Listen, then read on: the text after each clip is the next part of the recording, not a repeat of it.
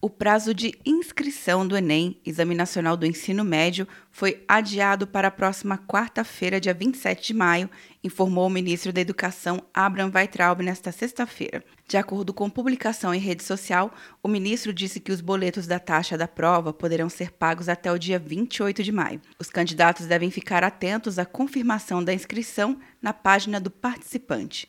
Mesmo após adiar a aplicação das provas por 30 a 60 dias deste ano, o projeto aprovado no Senado, que prevê a prorrogação automática do Enem em caso de estado de calamidade pública, segue o rito normal e será analisado pela Câmara.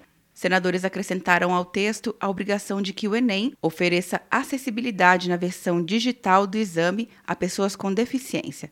O relator, senador Isalci Lucas, apoiou a iniciativa, mas destacou que já há lei que regulamenta o assunto. Eu não tenho nenhuma dificuldade de acatar essa emenda, então eu acato no meu relatório. A senadora Rose de Freitas afirmou que o edital precisa atender a todas as pessoas. Tem que se respeitar as pessoas, tem que se contemplar num edital dessa natureza que envolve milhares, milhão até de mais é, participantes, tem aí que ninguém possa, de maneira nenhuma, estar discriminado nesse processo. Até o momento, segundo o Ministério da Educação, mais de 4 milhões de pessoas fizeram a inscrição para a próxima edição do Enem.